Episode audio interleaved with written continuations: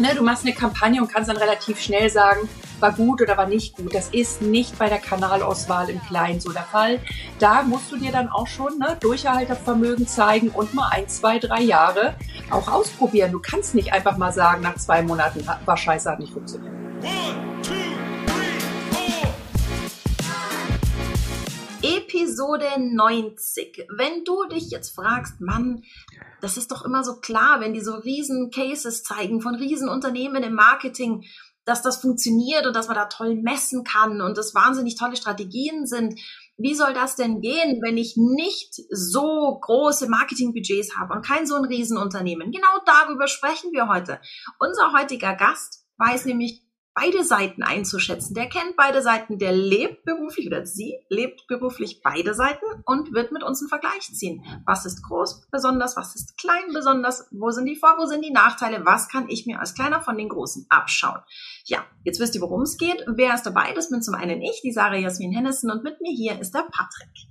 Erwischt. Patrick Klinkberg, digitaler Architekt und du sagst es, Sarah, ne, wo dann kleine Unternehmen vielleicht nicht so viele Signale für die Qualifizierung einzelner Maßnahmen erzeugen, geht es aber trotzdem ja in großen wie im kleinen Schicksal um die Effizienz im Marketing.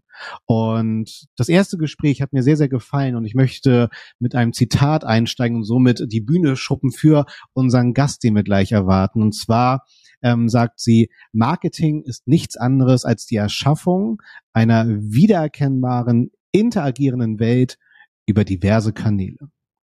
Und das schafft man nicht an einem Tag. Und warum man das nicht schafft und warum man auch unternehmerische Konditionen mit sich bringen sollte und ein Bewusstsein für die ganzen Kanäle, darüber wollen wir jetzt sprechen. Von daher, ich freue mich sehr, dass du wieder da bist, liebe Angelika. Stell dich doch mal super gerne, die, die die erste Episode mit dir verpasst haben, mal unseren Zuschauerinnen, Zuhörerinnen vor. Wer bist du, was machst du und warum liebst du, was du tust? Ja, hallo Sarah, hallo Patrick. Ich freue mich, dass ich wieder dabei bin. Ähm, ich bin Angelika Gust. Ähm, hauptberuflich bin ich Leiterin äh, Marketing für die S-Bahn Berlin und äh, bin dort ja äh, äh, ganz speziell mein äh, Hashtag Data Translator, weil ich auch für Regio insgesamt Branchen KPIs aufbaue und in meinem Privatleben zu meinem Hobby, ähm, ähm, ja, wahrscheinlich kommt da der zweite Hashtag dazu, Marketing Passionita, ja, wo ich einfach gesagt habe, ähm, ich liebe das, was ich tue und äh, durch Corona ähm, mache ich Tatsache jetzt auch Marketing privat als Hobby. Und wie kam das? Ich bin ausgebildete Tanzlehrerin, unterrichte zur Entspannung nebenbei, ähm, nicht Vollzeit, aber äh, so an ein, zwei Abenden in der Woche seit 30 Jahren naja, und wegen Corona konnten die Leute nicht mehr tanzen. Und was habe ich gemacht? Ähm, ich äh, wollte ihnen Videos auf YouTube äh, zukommen lassen, dass sie auch zu Hause üben können. Und so entstand Hobbytanzgeflüster. Und plötzlich mache ich Marketing nicht nur beruflich, sondern auch privat. Und das in zwei extremen Varianten bedeutet, dass du ja einmal dann entsprechend deine, deine große Ressource hast und dann deine kleine Ressource. Und Sarah, wir haben uns ja überlegt, wie wollen wir jetzt dieses Gespräch äh, angehen, denn was ich ja feststellen muss, wenn es um Effizienz im Marketing geht, das, was du, glaube ich, Angelika, äh, dann für dich und dein privates Projekt lernst, kann man wunderbar in Sachen Effizienz auch auf Großunternehmen übertragen. Das mal so als, als kleiner Eisbrecher. Ist das eine zu krasse These oder untertreibe ich sogar eher?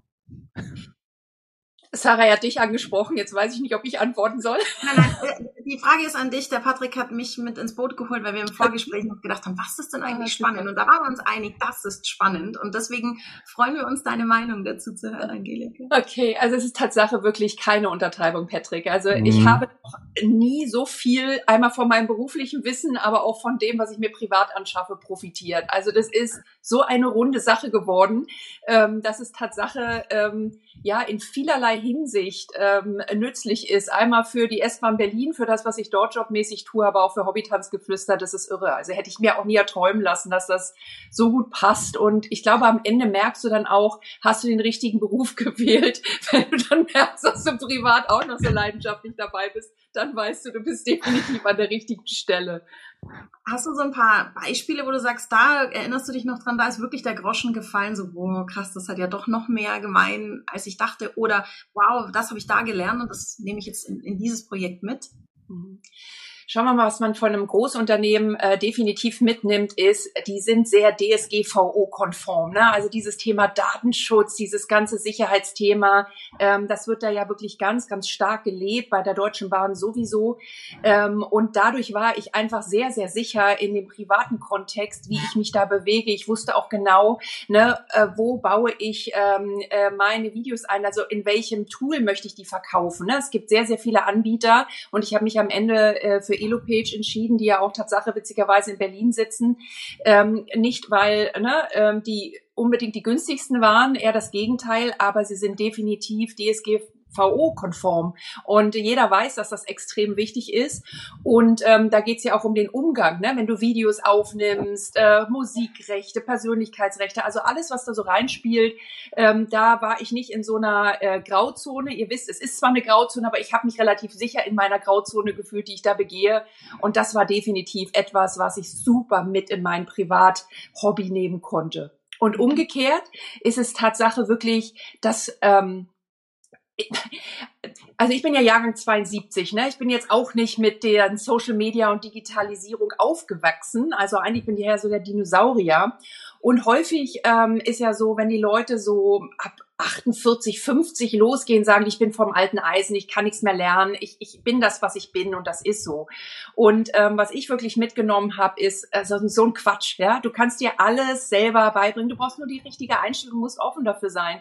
Du lernst, wie du Video schneidest, äh, wie du äh, deine ganzen Thumbnails baust, was funktioniert denn an Überschriften, welche Hashtags äh, funktionieren, sollten es mehr bei Instagram sein, ja, als ne, woanders etc. pp. Ja. Das ist echt irre. Und äh, damit bist du eigentlich ein Generalist, der dieses Generalistenwissen mitnimmt in die eher strategische Ebene, wo du ja auch mehr Dienstleister anleitest. Ne? Also das mhm. eine ist ja, du hast null Ressource, ähm, da musst du alles selber machen, also wirst du automatisch ein Generalist, einschließlich HTML-Programmierungsgrundkenntnisse.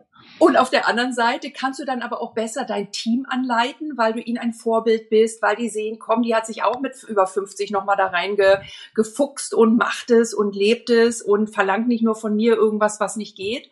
Und du bringst einfach auch unglaublich viel Know-how mit, wenn die Agenturen mit dir arbeiten, weil du ein insgesamt besseres Verständnis dafür hast, was funktioniert und was funktioniert nicht. Das glaube ich. Mhm. Ähm, du hast gerade schon die strategische Ebene angesprochen und ich finde, das ist was wahnsinnig Spannendes. Wenn wir dir jetzt mit dir jetzt mal an den Schreibtisch gehen, wir gehen einmal an den Schreibtisch S-Bahn Berlin und einmal an den Schreibtisch Hobbytanzgeflüster und schauen in eine Jahresplanung 2023.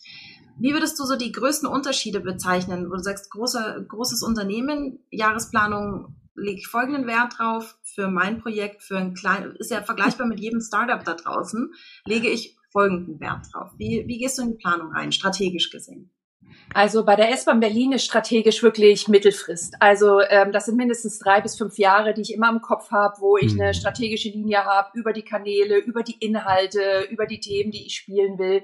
Da ist man wirklich schon sehr, sehr klar. Und es gibt Millionen PowerPoint-Präsentationen dazu, die das darstellen. Ja, hopsen wir auf meinen Tisch Hobbytanzgeflüster, dann ähm, könnte ich jetzt dir so ein Zettelchen zeigen. Da siehst du, wie mein Contentplan handschriftlich geskribbelt äh, für die nächsten äh, Monat ganz detailliert und drei Monate aussieht. Ähm, und äh, da ist es nicht die große Strategie, weil ähm, du ja eher interagierst mit den Kunden. Also du siehst viel, du achtest viel stärker darauf, was funktioniert, weil du nicht so stark gießkannmäßig in deine Zielgruppe reingehst, sondern du gehst sehr speziell rein. Nehmen wir das Beispiel, ich möchte Videos bewerben. Ne? Ich habe ähm, auf YouTube was gemacht und ich möchte das ähm, äh, ein bisschen pushen. Dann würde ich in der Firma ähm, ne, eine Mediaagentur äh, beauftragen meine Kreativagentur, die würden sich darum kümmern und ich brauche am Ende nur noch abnicken und funktioniert. Und ähm, dafür wird Geld ausgegeben, das funktioniert meistens sehr, sehr gut und ich controle am Ende nur noch die KPIs. Und privat suche ich mir genau aus, vor welches Video ich denn überhaupt geschaltet werden möchte, damit, weil ich glaube, dass ich da mit meiner kleinen, super Mini-Nische Erfolg haben würde und probiere dann da reinzukommen mhm. und dann, ne, funktioniert's, funktioniert's nicht und Klar, die Budgets sind auch nochmal minimal anders, ne? weil privat gebe ich so gut wie nichts aus für äh, äh, Paid. Und ähm, in der Firma ist das der Standard, das muss man einfach sagen. Also das ist Feuerwasser.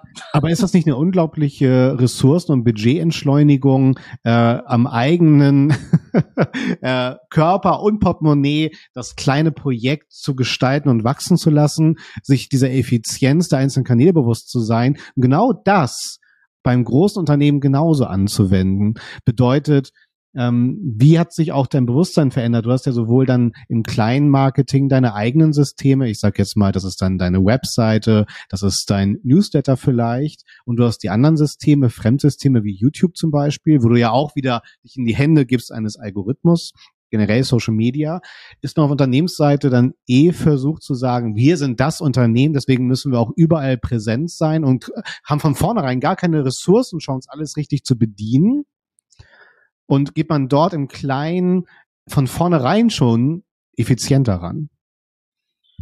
Also ich glaube, du bist, wenn du wenn du keinerlei Budget hast, ne, mhm. und eine Ressource ja dein größtes Gut ist, ne, das ist so ein bisschen wie so ein Taschentuch, was du auf so einen gigantischen, weißt du, 15 Personentisch legen willst und du überlegst dir mal, wo ziehst du das denn jetzt Schönes gerade mal hin? Schönes ja? Bild, ja. Du fühlst dich das ehrlich gesagt an und dann merkst du auch, dass ein, ein Aufbau, ne, das ist so dieses, du musst einfach dranbleiben, ne, man mhm. fängt es Stück für Stück an und ganz ehrlich, wenn ich mir meine Videos, meine ersten angucke, oh mein Gott, bitte, eigentlich nur noch peinlich, ne, du schaltest sie aber nicht ab, weil du sagst, okay, ja, aber das baut ja am Ende das Volumen auf, was du für den Algorithmus brauchst von ja. YouTube oder so. Also lässt du sie.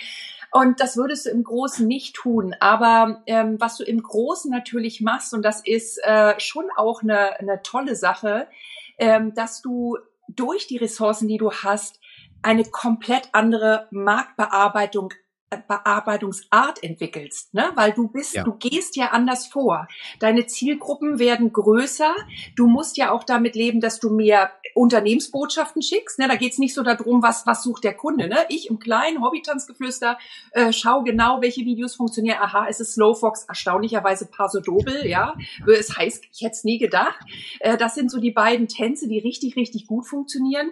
Und im Großen gehst du ja mehr davon aus, welche Botschaften möchte ich denn als Unternehmen schicken. Und das sind auch nochmal zwei Welten, aber am Ende kommen die zusammen, weil es ist doch ein Fakt, auch wenn ich als Unternehmen Botschaften schicke, muss ich immer im Hinterkopf haben, was ist der Nutzen für die Kunden? Und damit schließt sich am Ende auch wieder der Kreis, weil du ein viel besseres Verständnis dafür kriegst. Dieses, was braucht der Mensch dort draußen und wie spreche ich ihn an? Das kriegst du viel besser mit, wenn du wirklich eins zu eins davon abhängig bist, ne? Und das viel, viel stärker mitbekommst. Sarah, ich höre gerade dein Content-Marketing-Herz aufgehen. Macht's in meinem Kopf gerade oder in meinem Herzen. Ich habe noch nicht ganz verortet. Weil das ist ja, ja, Sarah, mega. Ne? Das ist ja genau die Botschaft, die wir Unternehmen im Kleinen wie im Großen äh, ja ja einpflanzen wollen, ne? dass wir halt ja nicht nur Geschichten erzählen äh, wollen, sondern halt diese diese Synergie, Angelika, was du ja meintest, ne, erstmal auch zuhören, was beschäftigt die Leute und darauf dann auch Geschichten erzählen. Sarah, das ist also würde ich, so würde ich jetzt eigentlich deine Seminare starten wollen hier mit diesem Ausschnitt von Angelika. können, wir mal, können wir mal schauen, ob wir ins Konzept, ob wir es ins Konzept mit reinkriegen. Tatsächlich starte ich wirklich im Seminar sehr, sehr am Anfang mit der Frage, welche Botschaft willst du eigentlich senden? Mhm.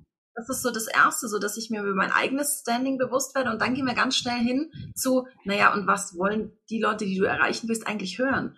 Und mhm. da muss man schon immer schauen, dass man das auch zusammenkriegt. Und ich finde es sehr interessant, wie du die, die unterschiedlichen Perspektiven sozusagen, wo starte ich denn? Das finde ich super interessant. Ähm, Angelika, du hast ähm, von was funktioniert und das ist Slowfox genannt. Ähm, das, deswegen, wir gehen sehr stark davon aus, dass du sehr inhaltlich analysierst. Kannst du mal uns mal abholen für Hobbytanzgeflüster? Wie hat da die Kanalauswahl für dich stattgefunden? Also welche Kanäle bespielst du? Und wie bist du da strategisch vorgegangen? Patrick hat es ja gerade schon gesagt, so S-Bahn Berlin ist wahrscheinlich so, wir sind verpflichtet, quasi überall zumindest da zu sein. Das können wir alleine nicht leisten. Du hast die Taschentuch-Analogie genannt, die ich großartig Mega, ja. Ähm, wie gehst du vielleicht auch so ein bisschen als Empfehlung für andere, die sagen, ich habe nicht viel Budget? Du, du weißt, was funktioniert. Wie gehst du vor in der Kanalauswahl ähm, und im Monitoring des Kanals?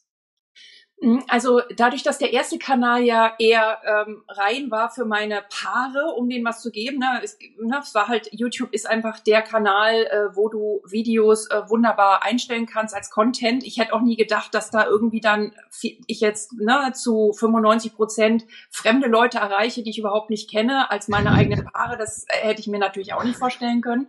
Und dass das auch immer weiter wächst. Aber somit war YouTube Tatsache mein Startpunkt und mit dem, mit der Reaktion der, der vorhandenen Zielgruppe auf das, was ich da getan habe, ähm, kam ja erst der Spaß dazu irgendwo, ne? Und dann hast du natürlich am Anfang gesehen, aha, ja, Slowfox ist ein Thema, ja, wonach hm. suchen die denn? Das kriegst du bei Google ja alles so super angezeigt. Du hast also ganz, ganz tolle Möglichkeiten, die du dann in den, in den Analysen siehst. Und dann merkst du, wenn du mehr dazu einstellst, ähm, ne, was ist ja klasse, so, dann merkst du, okay, das funktioniert dann guckst du dir an, wie, wie kann ich wachsen? Da musst du eine Wettbewerbsanalyse machen. Ist nichts anderes als in einem großen Business. Und dann guckst du, okay, die meisten zeigen das paarweise und da geht's irgendwie um, ne, äh, wie funktioniert's als Paar? Und ich habe dann gesagt, gut, okay, mein Mann tanzt 0,0. Ne? Ich weiß, als Tanzlehrerin äh, jemand zu Hause zu haben, der schon als Kind über der Stirn stehen hatte und ich will nicht und ich kann nicht äh, tanzen ist natürlich so ein Ding. Also dann bist du alleine und ich habe mich einfach darauf konzentriert, so diese Themen zu bearbeiten, die Details dahinter. Ne? Mhm. Dass Leute sich immer fragen, warum schimpft Herr Lambi bei Let's Dance immer? Sah doch toll aus. Was hat er denn jetzt für ein Problem? Ja, das bin ich. Äh, wurde Tatsache auch schon so kommentiert auf meinem Kanal, dass er jetzt endlich verstanden hat, warum die Slowfox-Fersendrehung, ne, was Herr Lambi denn da immer so moniert. Das sind so die Momente, wo du dann merkst, aha, du hast eine Nische getroffen, die funktioniert und beim Ausbau ging es dann Tatsache, Sarah, darum, wie kann ich mit relativ wenig Aufwand etwas ähm, machen und wie kann ich aber auch Neues schaffen, weil nur das hat am Ende auch nur Durchdringung. Und dann habe ich einfach probiert, Tanzen in einen neuen Kontext zu packen. Also da, wo es noch niemand reingestellt hat. Das ist mhm. ein Tanzeinschlafritual für Babys, ne? für Mamas oder Papas oder für Haben beide. wir gesehen, ja hab's noch nie, ja. Oder ich habe einen Weihnachtskalender, einen Snowfox Weihnachtskalender, jeden Tag ein Türchen mit so einer kleinen Sequenz, wo du das dann stückchenweise lernst, damit es nicht halt so dieser klassische Online-Kurs ist. Sowas halt, ja, dass du ein bisschen Freude reinbringst, ein bisschen Spielerei, das ist ja das, was ja dann auch mega Spaß macht und das ist auch einer der Unterschiede zur S-Bahn. Du kannst viel kreativer sein in deinem eigenen Feld, ne? Oder du kannst viel mehr auslegen. Das, ja, das, das, das würde ich gerne als Impuls mitnehmen. Also ähm, ich, ich äh, stehe ja nicht nur für Friday for Futures, sondern auch für den Hashtag Friday for Features. Und damit möchte ich einfach sagen, als Unternehmen sollte ich halt genauso mein, mein Team Zeit und Raum geben zu innovieren, ja. auszuprobieren. Das finde ich eine unglaublich wichtige Essenz, äh, spiegelt ja auch eine gewisse Attraktivität des Unternehmens, auch als Arbeitgeber zum Beispiel wieder, weil gerade in der digitalen Innovationsgeschwindigkeit müssen wir ja viel ausprobieren.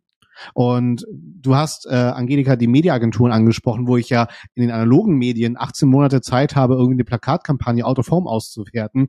Und digital sind wir wesentlich schneller, effizienter innerhalb von 18 Stunden, 18 Tagen. Und ich finde, diese Kultur, die du dir im kleinen Marketing angeeignet hast, finde ich aber unglaublich fördernd für das große Marketing, sich dort einzugestehen, hey, wir gönnen uns, Friday ist einfach nur ein Platzhalter für einen Tag, nicht einen ganzen Tag, aber einen, einen Slot, wo man genau das mal lebt und auch die Freigabe natürlich hat, weil das natürlich wieder mit Policies etc. gedrosselt, mal schnell zu machen und auszuprobieren. 100 Prozent, Patrick. Also ich kann dir nur sagen, wenn die, wenn das Team nicht das Vertrauen hat, auch mal ja. Neues auszuprobieren, auch, auch wenn es dann halt nicht funktioniert. Ich meine ganz ehrlich, was ist denn Fehlerkultur? Total. Fehlerkultur ist doch nur, damit die es nicht irgendwie Fehler Kopf ab. Nein. Mhm. Fehler heißt nur A-B-Testing. A hat funktioniert, B halt nicht. Und wenn B nicht funktioniert hat und ich habe noch keine A, dann werde ich neue Thesen aufstellen. Ich, wir müssen eine lernende Gesellschaft werden. Und so ist es im Kleinen natürlich extrem stark, weil ja. du das zu eins sofort merkst, wie du schon sagst, Patrick. Mhm. Aber das musst du auch in die großen Unternehmen hineintragen, dass die Menschen die Möglichkeit haben, auch mal neue Ideen einzubringen. Und dann kommen wir nochmal auf den Punkt, was sind neue Ideen? Ne? Und was ist denn das größte Problem? Das größte Problem sind Menschen, die so sind, ne? die wissen, was sie schon seit Jahren tun und ähm, Digitalisierung bedeutet auch neue Möglichkeiten, neue Dinge ausprobieren, Mhm. Die Art der Kommunikation verändert sich, die Art, wie man mit den Kundinnen und Kunden spricht, verändert sich. Ja. Und das auch zulassen zu können, gerade als Führungskraft in der Rolle bin ich ja bei der S-Bahn, Ja. ist so extrem wichtig. Und dann, wie gesagt, wenn es nicht klappt, nicht zu sagen, siehste, hab ich alter Hase ja schon von Anfang Ja, an total. gewusst. Aber so, ne, ich meine, das, das motiviert die Leute auch nicht, sondern zu sagen, was hast denn du davon gelernt jetzt? Das ist nicht, was hast du gelernt? Was würdest du nächstes Mal verändern oder was war, ne? Damit man einfach weiterkommt.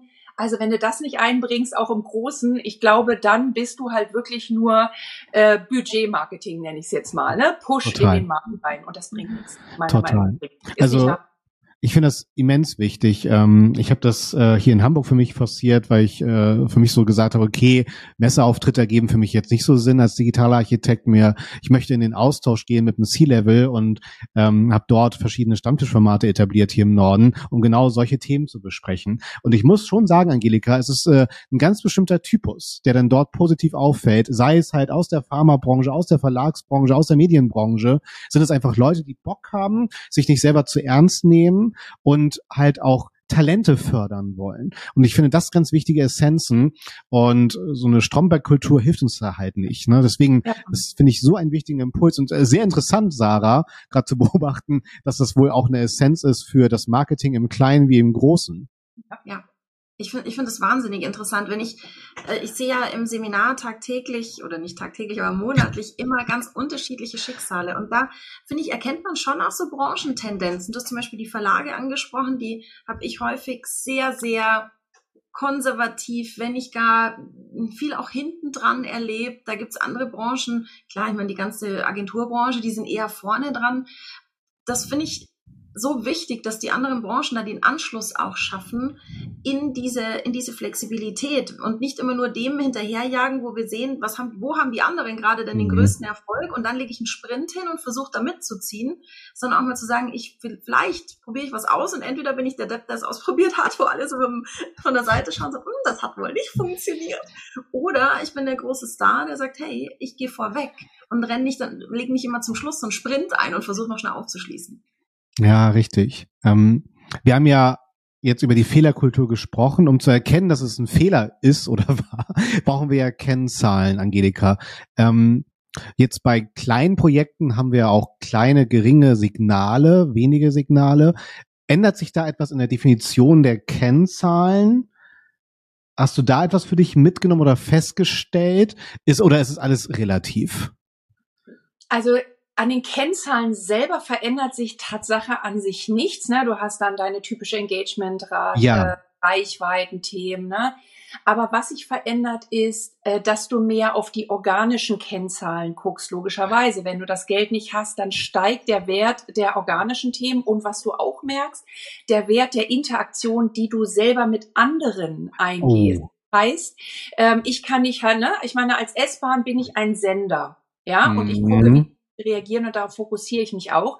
Und als Hobby-Tanzgeflüster bin ich auch ein ganz großer Zuhörer und ich gucke auch, wenn ich also ein Tanzschlafritual für Babys habe, dann gucke ich natürlich auch in Mama-Foren, was Total. beschäftigt die denn? Du stellst Fragen rein, du willst lernen über deine Zielgruppe, was interessiert die? Das heißt, du musst zuhören, du musst interagieren außerhalb deines eigenen Feldes und außerhalb dieses, eigentlich möchtest du vielleicht auch etwas verkaufen. Du musst wirklich komplett außerhalb dich bewegen und das tun wir Tatsache bei der S-Bahn.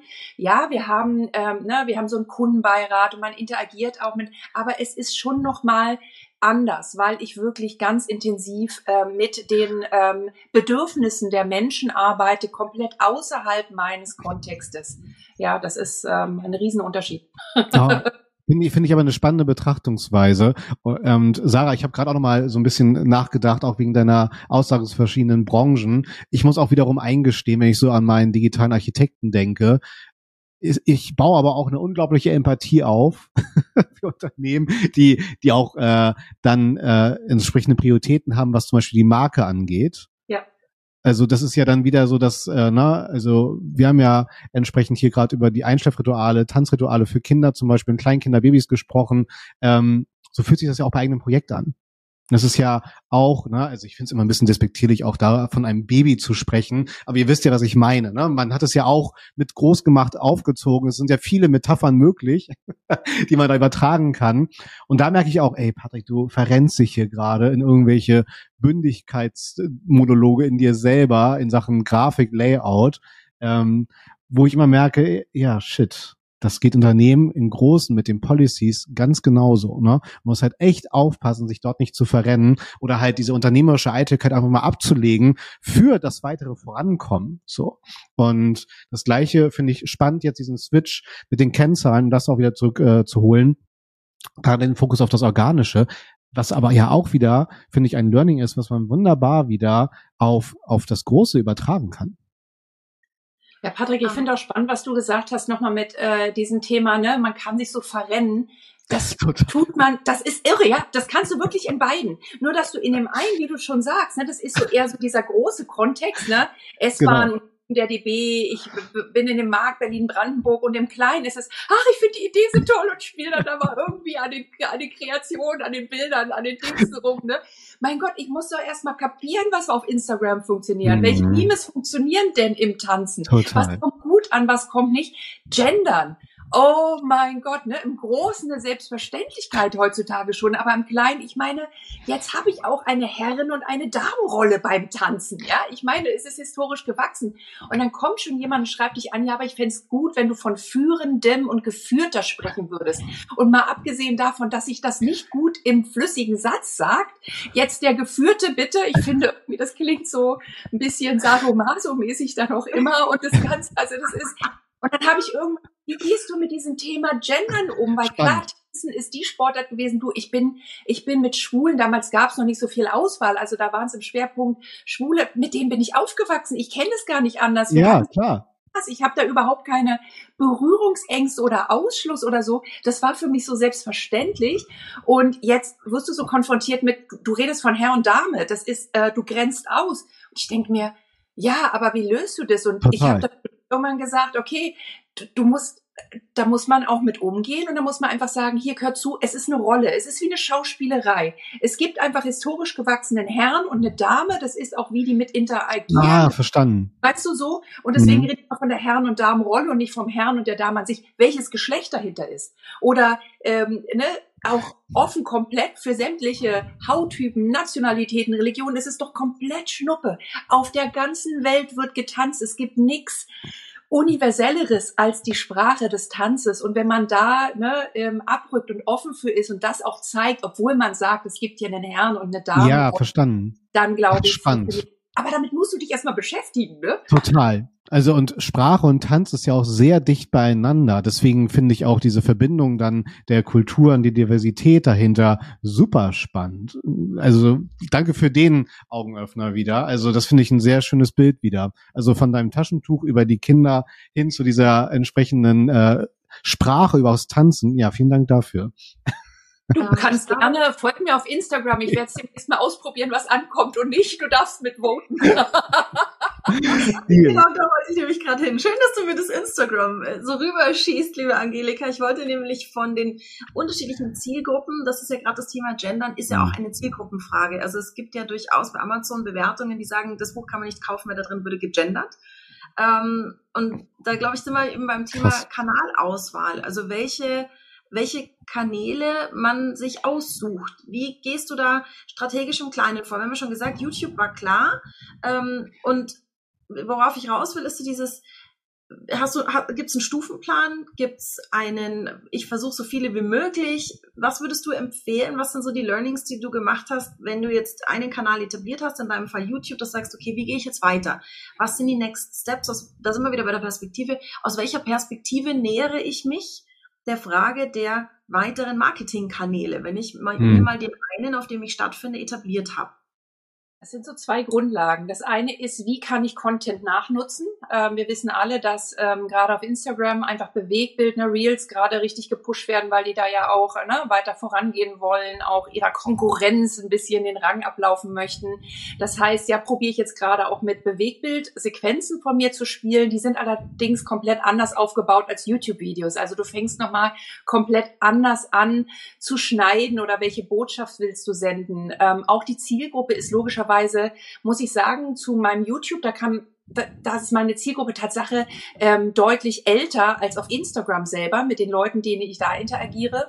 Und da ist es dann auch so, viele sind halt gar nicht mit einer Tanzschule aufgewachsen. Ne? Die waren nicht wie, äh, wie bei uns, zwischen 14 und 16 gehst du in die Tanzschule, das kennen mhm. die also du musst erstmal diesen Kontakt wiederfinden und ähm, das, das damit reinbekommen. Und für mich ist es ähm, der zweite Punkt, also ähm, das erste ist so, wie kann ich Content, den ich schon habe, nachnutzen, auch wenn ich ihn anders aufbereite und in eine andere Story stecke. Und das zweite ist, welche Zielgruppe brauche ich denn oder was ist es? Und wenn ich natürlich über ein Tanzschlafritual für Babys und Kleinkinder nachdenke, dann logischerweise schon die, die zumindest noch die Möglichkeit haben, schwanger zu werden und das auch wollen, damit ich überhaupt deren Grund anspreche. Und das ist einfach die jüngere Zielgruppe. Das ist aber auch nicht die ganz junge, Ne? Also TikTok oder ne, das, der, der neueste Shit muss es jetzt auch nicht sein, der mhm. ähm, äh, da bei den Zwölfjährigen jetzt ganz aktuell ist. Das heißt, ich glaube, da hängt es auch viel darauf an, wen möchtest du eigentlich erreichen und äh, was kannst du machen. Und ähm, dann ist halt wirklich auch dieser Punkt, und Sarah, das wirst du mir wahrscheinlich als Content-Spezialistin auch zustimmen, es ist bleib dran. Erfolg mhm. kommt seltenst von heute auf morgen. Es ist harte Arbeit. Und was meine ich mit harter Arbeit?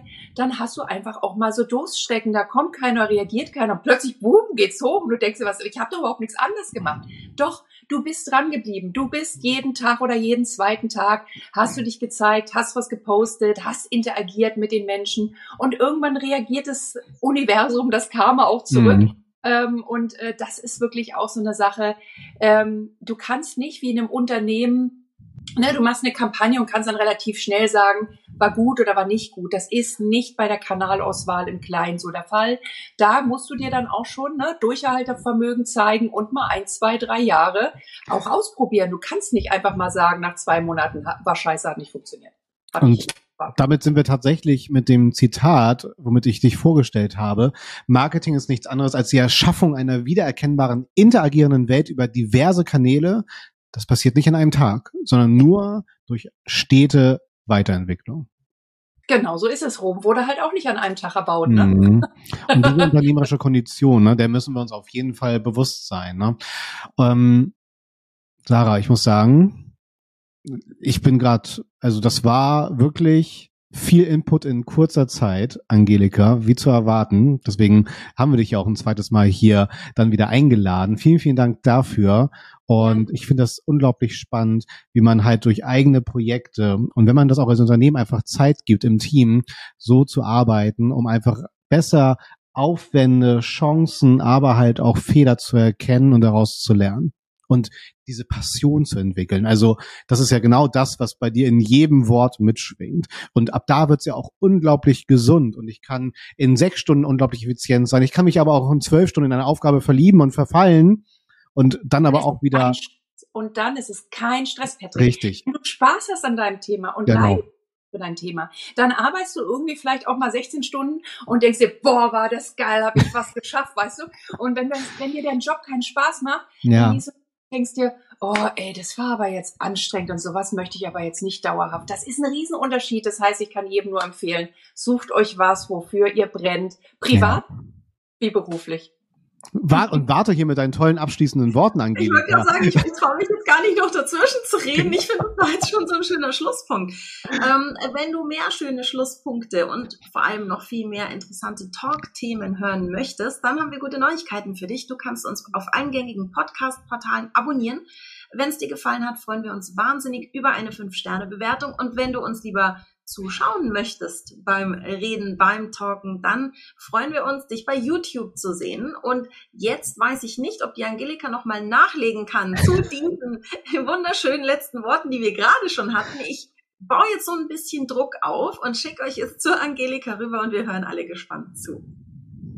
Ihr Lieben, mein letzter, Post Podcast mit äh, Sarah und Patrick, den habe ich damit geendet, dass ihr doch Mut mitbringt. Ähm, und das kann sich einfach, kann ich nur noch mal bestätigen. Nehmt den Mut, probiert Neues aus mit eurem Team oder alleine und haltet durch, habt Leidenschaft für euer Thema. Wenn ihr etwas ähm, erfüllt, was euer Kunde braucht oder durch euch feststellt, dass es ihm was bringt, dann werdet ihr auch Erfolg haben. Vielleicht nicht nach einer Woche, aber der wird sich einstellen, glaubt's mir. Das heißt, haltet durch, bleibt dran und viel Spaß dabei. Sagt Angelika Gust beim 121 Stunden Talk.